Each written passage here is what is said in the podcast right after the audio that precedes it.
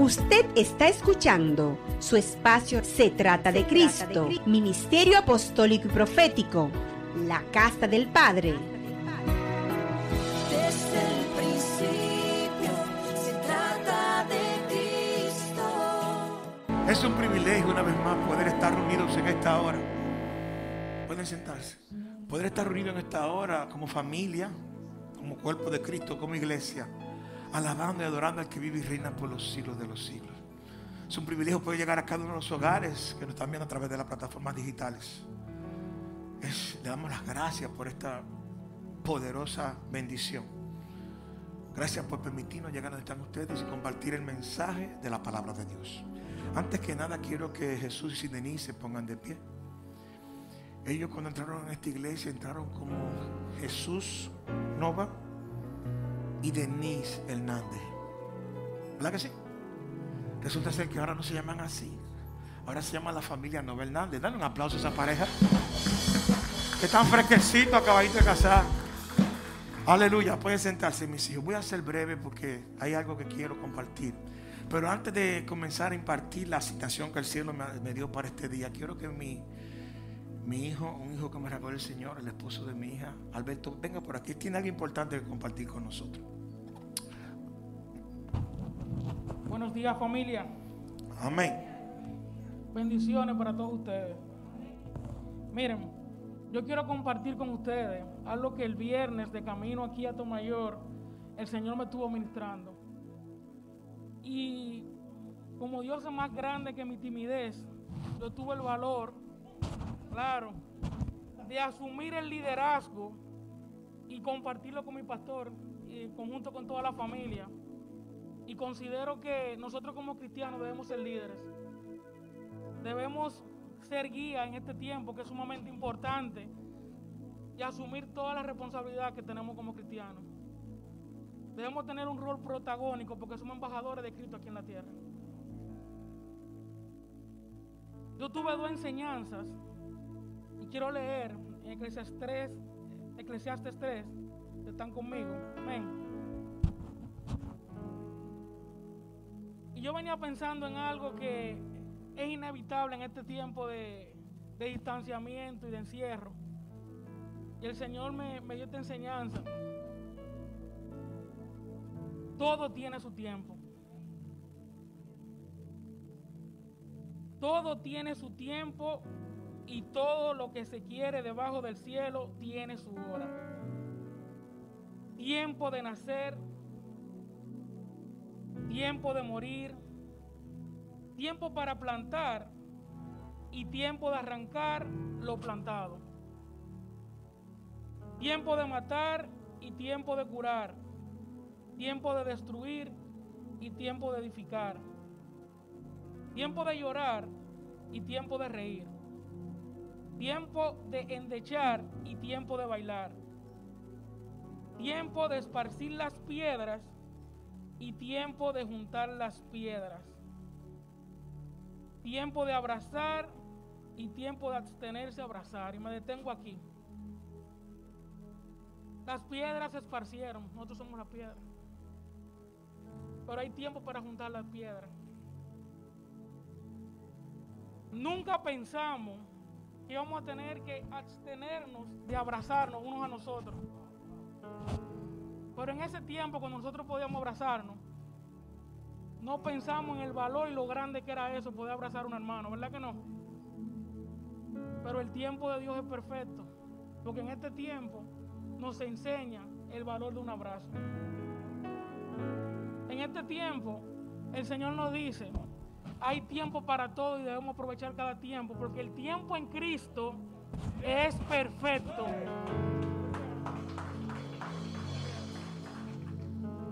El tiempo de Dios es perfecto. Y nosotros muchas veces no lo vemos porque perdemos la conexión.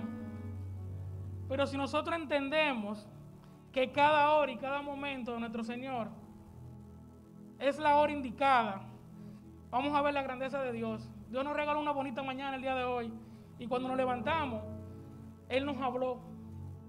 Si nos deleitamos en esta bella mañana y hermosa que el Señor nos dio, vamos a escuchar la voz del Señor. sumamente importante que podamos arrebatar y ser líder en este tiempo. Y esas son las dos grandes enseñanzas que yo tengo. Debemos aprovechar el tiempo y entender que el tiempo de Dios es perfecto. Y dentro de ese tiempo, sin importar qué esté pasando, debemos ser líderes. Es sumamente importante en este tiempo de tantas situaciones y complicaciones que podamos entender eso. Voy a cerrar diciendo lo siguiente. Y es que nos pasamos la vida entera esperando el momento preciso para asumir nuestro liderazgo, nuestro liderazgo como cristiano. Y no nos damos cuenta que el tiempo de Dios es perfecto. Perdemos el tiempo preparándonos y no asumimos nuestro liderazgo. Yo quiero bendecir a todos ustedes en esta mañana y darle las gracias a todos por permitirme estar aquí y poder presentarme frente a ustedes. Muchísimas gracias y amén.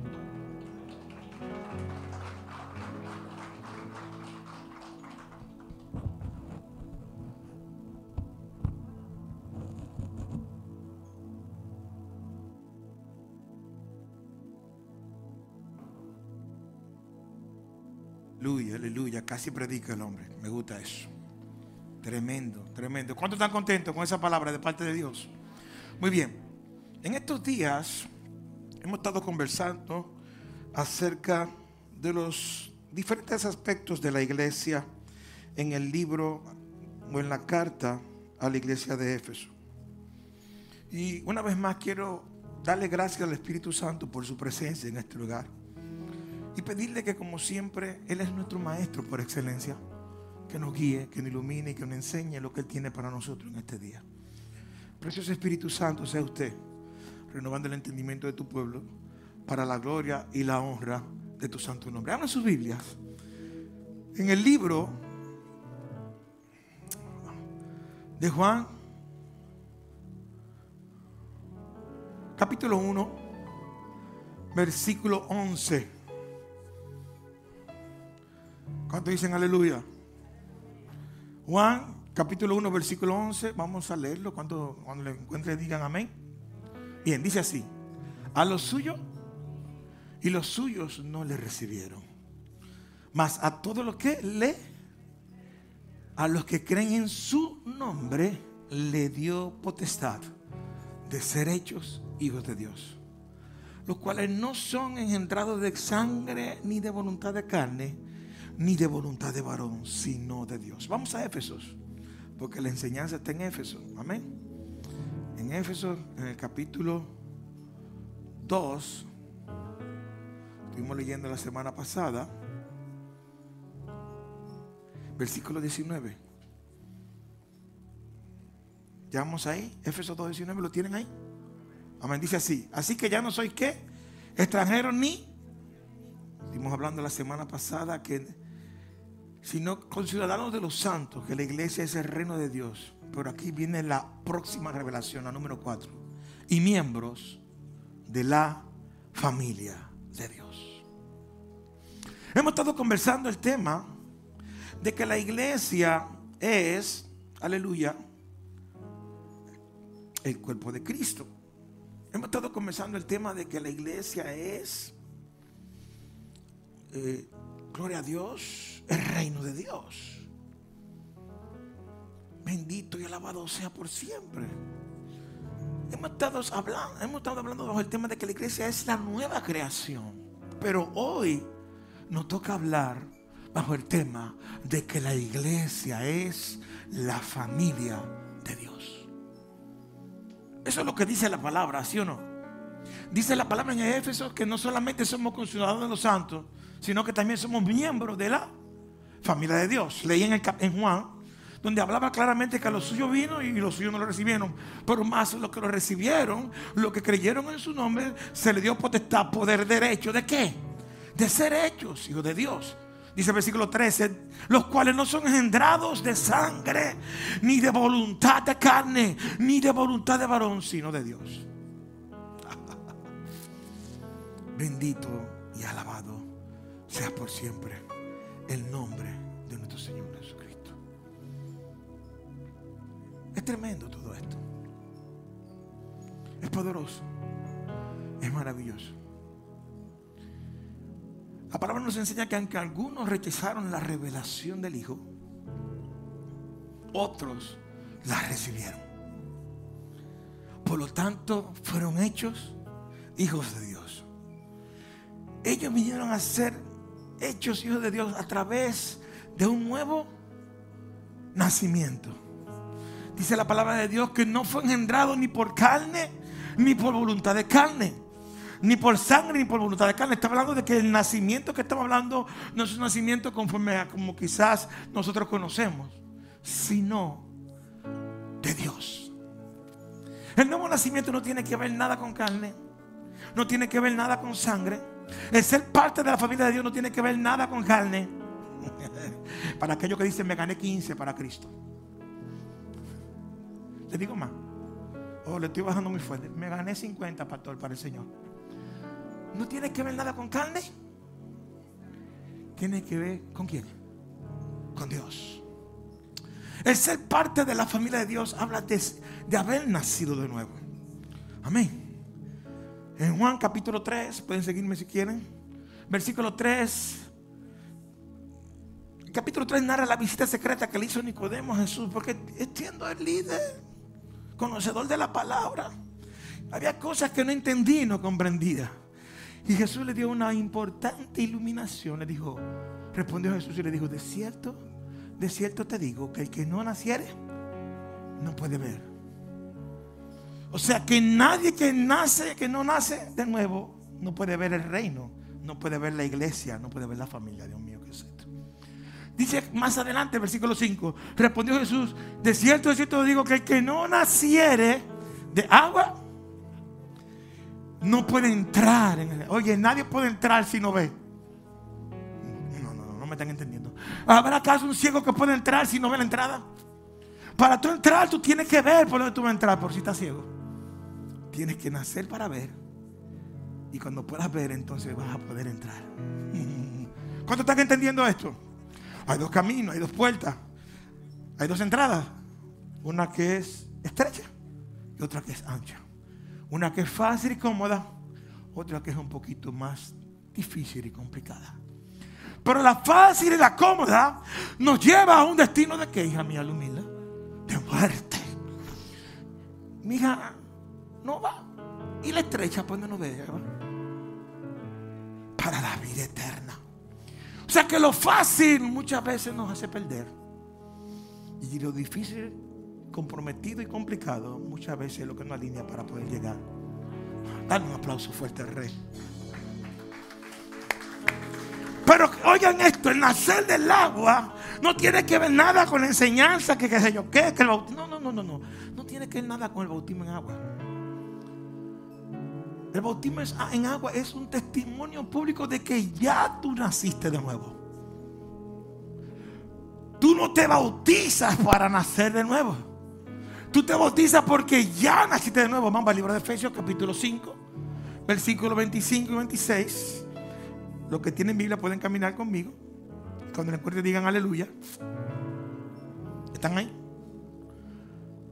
Efesios 5, 25 y 26. Ok. Maridos, amad a vuestras mujeres, así como Cristo amó a la iglesia y se entregó a sí mismo por ella. Versículo 26. Para. ¿Para qué? Para santificarla. Habiéndola purificado en el lavamiento del agua. ¿De qué el agua? Por la palabra. Vamos ahí mismo, en Primera de Pedro, capítulo 1, versículo 23. El nacimiento del agua viene por un lavamiento del agua de la palabra. Primera de Pedro, 20, capítulo 1, 23. ¿Llegaron ahí? Amén, me gusta eso. 1, 23. Dice, siendo renacidos, no de simiente corruptible, como es la simiente de la carne y de la sangre, sino de la incorruptible por la palabra de Dios que vive y permanece para siempre. Para aquellos que no les gusta la palabra. Isaías capítulo 40, versículo 8 dice, sécase la hierba, marchítase la flor, mas la palabra de Dios nuestro permanece. El que nace por la palabra va a permanecer. ¿Sabe cuándo? Para siempre. Esto no tiene que ver contigo, ni tiene que ver conmigo, esto tiene que ver con Él. Cualquiera pasa aquí al frente, llora, brinca, salta la unción. Ay Señor, me arrepiento, hacen oraciones. Eso no significa que sí, que ha nacido de nuevo. El nuevo nacimiento va a dar fruto. El que ha nacido de nuevo, hay una naturaleza caída que se le ha sacado hacia afuera y ha recibido un depósito o lo habita una nueva naturaleza. La iglesia es el contenedor de Dios aquí en la tierra. Ay Dios mío, ¿qué es esto? ¿Estamos aquí? Estoy hablando de que es un nuevo nacimiento que no tiene que ver con una genética de lo natural, sino con una genética de lo espiritual.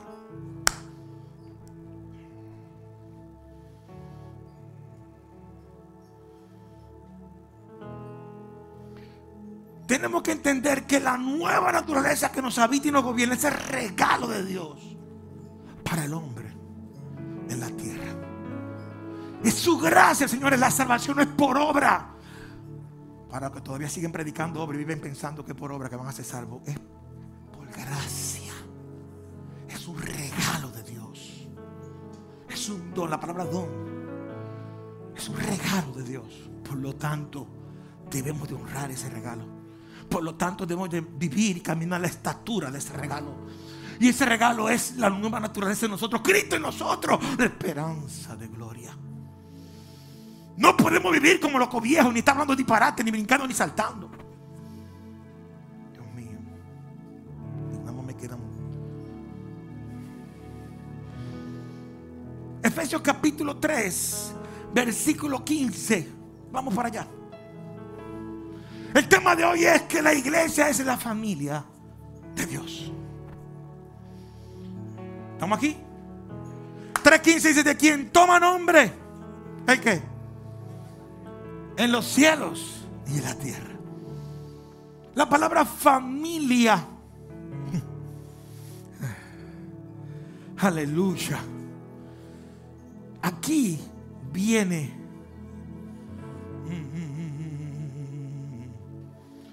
viene de la raíz griega patria.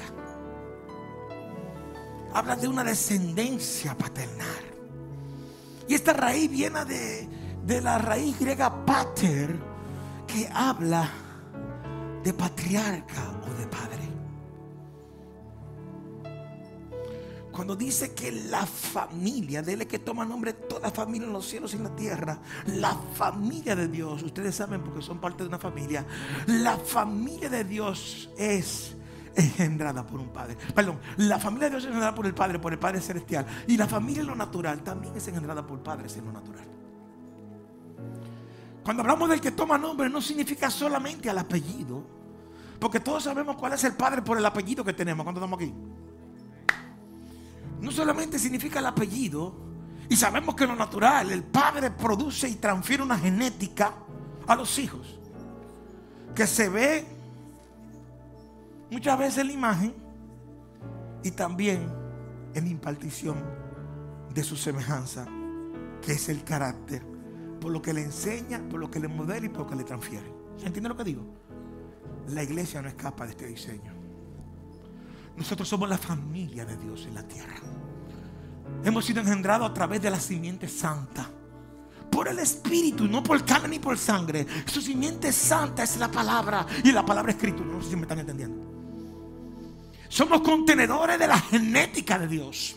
Por lo tanto, nosotros tenemos que manifestar la imagen y la semejanza. Y aunque la imagen se refiere a lo de afuera, la semejanza habla de lo de adentro.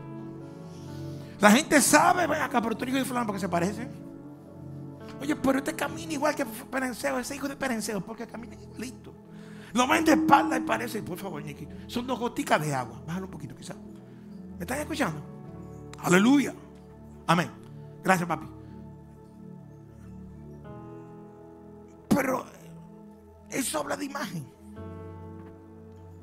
Pero la semejanza habla más de lo que se ve por fuera. Hay gente que se puede parecer a otro, pueden ser dos gotas de agua físicamente, pero por dentro pueden ser totalmente diferentes. El primer Adán cargaba imagen cargaba semejanza. ¿Sabe qué le pasó al primer Adán? Por escuchar un sonido, por tener el acceso a una agua que no tenía que, ser expuesto, a un sonido que no tenía que ser expuesto, un sonido lo sacó del Edén y hizo que cayera de la gloria de Dios, se desconectara de la fuente. ¿Y qué pasó? La semejanza se fue perdiendo. Y lamentando mucho el caso, cuando tú pierdes lo de adentro, se va a manifestar afuera. Por consecuencia, también la imagen cambió. El carácter interno de una persona se va a manifestar de una manera externa tú te vas a dar cuenta. Si tú eres una persona que tiene dos cheles de discernimiento, tú ves una persona y tú lo lees por fuera y también lo lees por dentro rápidamente. Perdimos semejanza. Consecuencia después, perdimos imagen. El primer Adán fracasó, pero vino el postrer Adán, la nueva naturaleza, el Cristo de la gloria a restaurar lo que se había perdido. Y a través de la naturaleza de Cristo nosotros venimos a recobrar, a recobrar lo que se perdió en el principio. La imagen y la semejanza de Dios. Tenemos que cuidar eso con temor y temblor. Nosotros no podemos jugar con este regalo de Dios. La libertad que Dios nos dio no es para que vivamos en libertinaje. Es para que nos sirvamos unos a otros en amor imagen y semejanza. Dios no puede ser burlado.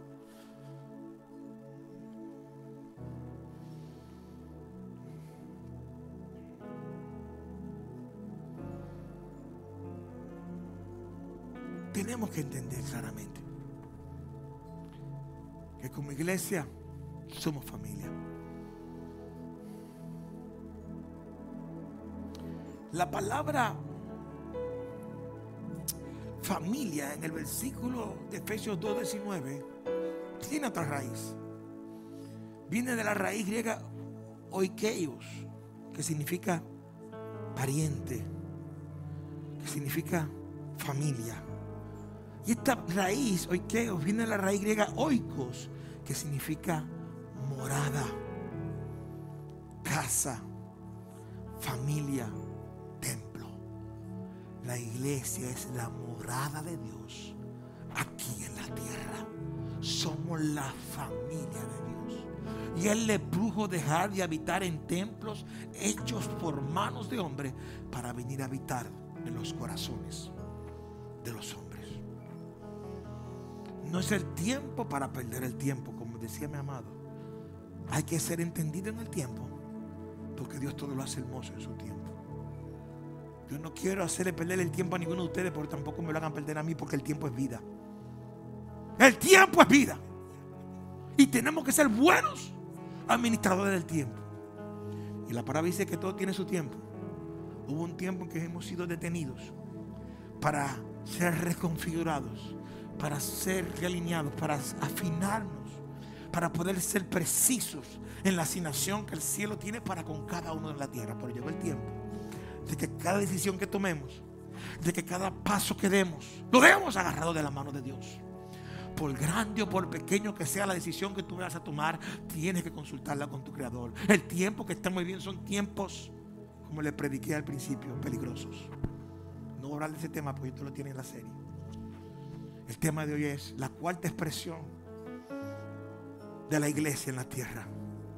La iglesia es el cuerpo de Cristo. La iglesia es el nuevo hombre, la nueva naturaleza. La iglesia es el reino de Dios, pero la iglesia es la familia de Dios. Y como familia tenemos que tratarnos como familia. Como familia tenemos que tratarnos como familia. Es interesante comprender la palabra familia. La iglesia expresada como familia, porque la familia es un cuerpo, la familia es el nuevo hombre, la familia es el reino de Dios. Es interesante comprender lo que significa la familia. Saber que a los suyos vino, pero que los suyos no le recibieron. Más que a todos los que recibieron se les dio potestad de ser hechos de Dios. Es bueno entender para nosotros que la iglesia es como la familia de Dios. Porque la familia es para la vida y para el disfrute. Para esto es la familia, la familia de Dios es eterna. Y esto me chocó fuerte. Porque cuando yo meditaba en esta palabra, yo no sé ustedes, pero cuando ustedes se juntan con su familia, ustedes no, no- disfrutan su familia. No quisieran pasar buenos momentos. Mi hijo Darío, cuando tú estás con tu hija, tú no quisieras pasar buenos momentos. A veces te veo que te la lleva por ahí. No me lleva, pero está bien. No es para disfrutarla. No es para el deleite. Si en lo natural, escuchen lo que le voy a decir en esta hora. Si en lo natural, la familia, en lo natural, el diseño es para que la disfrutemos y para que sea nuestro derecho, ¿cuánto más es la espiritual? Ustedes saben lo que Dios me reveló. ¿Por qué no estamos orando en este tiempo? Esta mañana eso me turbó. Porque la oración debe ser el deleite del Hijo de hablar con su Padre. Pero ¿por qué no nos estamos deleitando? Porque la mayoría de nosotros estamos mal configurados. Venimos de un sistema religioso donde se nos enseñó que el orar no era un deleite, sino el pago de una penitencia. Que el orar no era un deleite, sino que si no oraba, no se pagaba lo que debía. Porque para yo ser perdonado tenía que orar cinco Padres Nuestros y diez Ave María. Y la oración dejó de ser un deleite, pa- ay Dios mío, para convertirse en otra cosa. ¿Cuántos están aquí?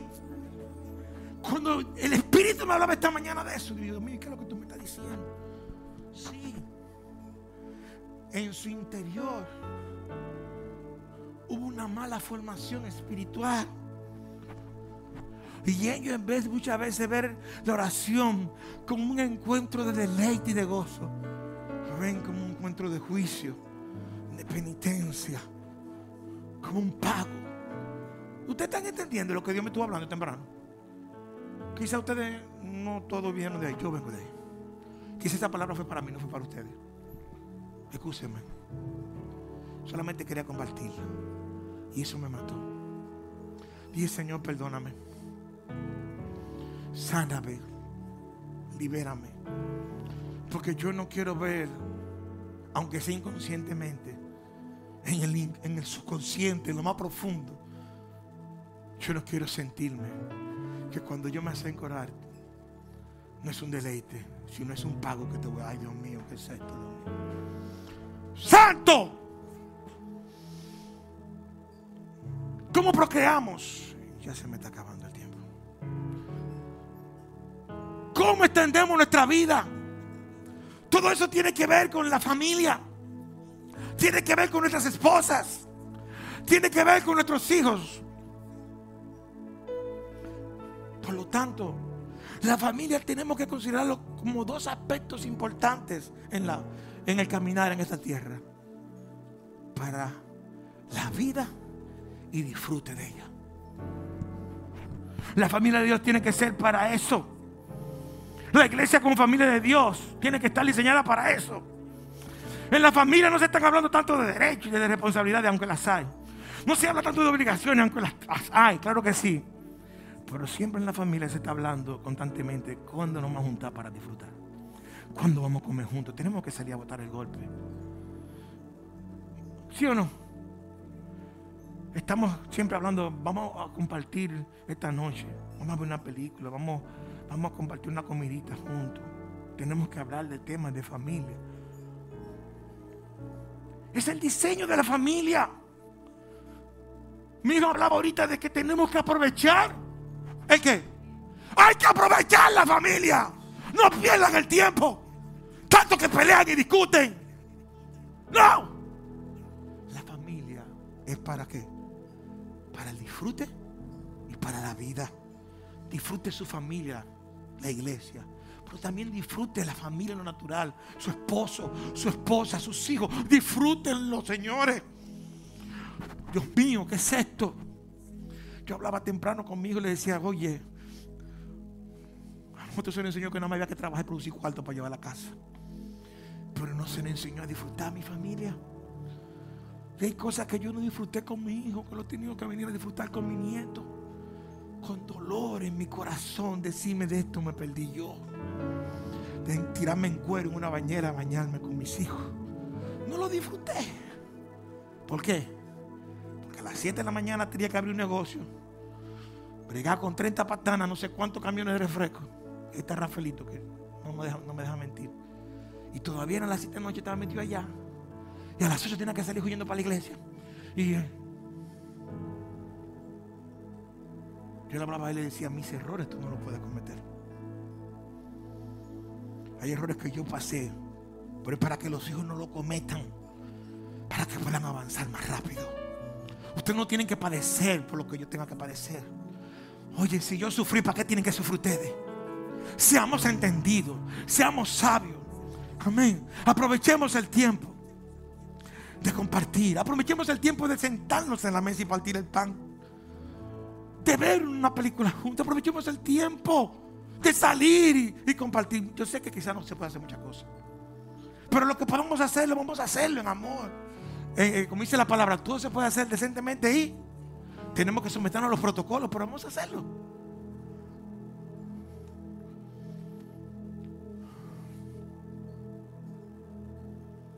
Dios nos ha dado un privilegio muy grande de compartir como familia.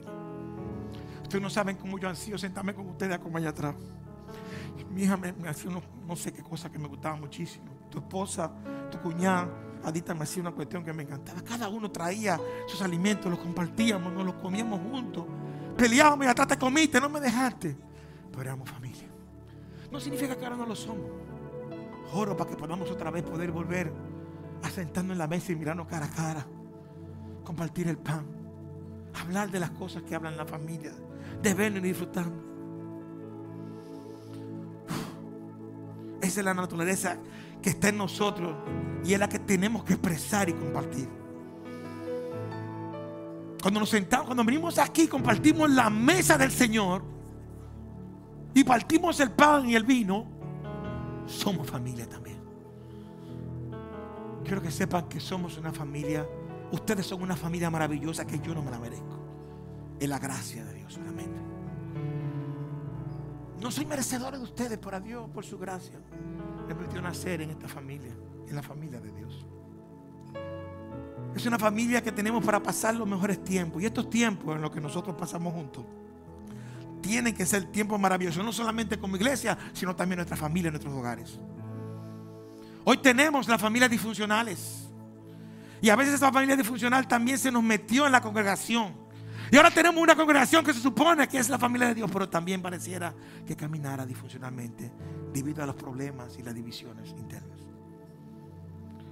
Cuando el padre no ocupa su función como cabeza, automáticamente rompe el diseño de Dios. Pues él como cabeza no solamente es una posición de autoridad, sino también de liderazgo. La palabra dice que del Padre que toma nombre, naturaleza, carácter, toda familia en los cielos en la tierra. Y esto no solamente tiene que ver con el apellido familiar que me decía. La palabra nombre viene de, de un significado de autoridad. Pero también esa raíz viene de la palabra griega onomazo, que significa profesar, convocar, llamar. Nombre tiene que ver con el carácter. Como le dije ahorita, no es un asunto solamente de la genética física, sino de la espiritual. Debemos de tener una iglesia funcional donde podamos llevarla a una dimensión donde se convierte en esa vida y en ese deleite, en ese disfrute. Aleluya, que nos tiene que alegrar mucho más que ponernos tristes unos con otros. Usted sabe por qué la gente está así. Porque no hemos entendido el principio de familia. No podemos dejar de disfrutarnos como familia. El padre es el responsable de transmitirle a la familia su cultura, su diseño. Dios no nos hizo como familia para que no disfrutáramos esto. Dios no nos hizo como familia para, para oprimirlo, no. Y tampoco para tratarnos como esclavos. Aunque somos esclavos por amor de Dios. Amén. Aunque somos esclavos a todo lo que nosotros nos sometemos, Dios nos dio el diseño de familia. Porque la familia preexistente y eterna se quiso hacer manifiesta a través de una familia en el tiempo. La primera fracasó, como dijo ahorita, por esta es la postre familia. La iglesia es la familia. Que carga y modela el estándar de Cristo. Nosotros como familia no podemos dar porque hay necesidad. Damos porque hay generosidad. Damos porque es un principio de honra. No hablamos de diezmo y ofrenda porque hay una necesidad. No. Es un principio de honra. La familia tiene todo en común. No hace falta nada. Es el principio de la familia de Dios. Conforme al libro de los hechos. Y posea y disfruta la vida de Dios. Nosotros somos miembros de la familia de Dios. Y la familia es para la vida y es para el disfrute. De ahí que nuestros hogares y nuestras casas se deben de convertir en un hermoso paraíso. De manera tal que cuando lleguemos ahí, tengamos vida y tengamos disfrute. Nuestra casa debe de convertirse en el Edén de Dios. De manera tal que cuando el hombre llega no quiera salir para ningún lado. Doy gracias a Dios por esos hombres que contribuyen con su liderazgo. Y esas mujeres que edifican sus casas de manera tal que sean paraísos donde la familia pueda tener disfrute y pueda tener vida. Solamente la palabra nos revela que solamente hay que hacer una cosa para ser parte de la familia de Dios. Dice Juan, a los suyos vino y los suyos no le recibieron. Pero a todo lo que le recibieron, le dio potestad y le dio poder de ser hijos de Dios. Si alguien quiere ser parte de la familia de Dios, solamente tiene que levantar la mano y decir, pastor, yo quiero ser parte de la familia de Dios. Y ahí oramos por usted. Ser parte de la familia de Dios es un privilegio, es una vida y es un deleite. Que la gracia y la paz de Dios llene sus vidas. Amén. Usted está escuchando su espacio Se trata de Cristo, Ministerio Apostólico y Profético, la Casa del Padre.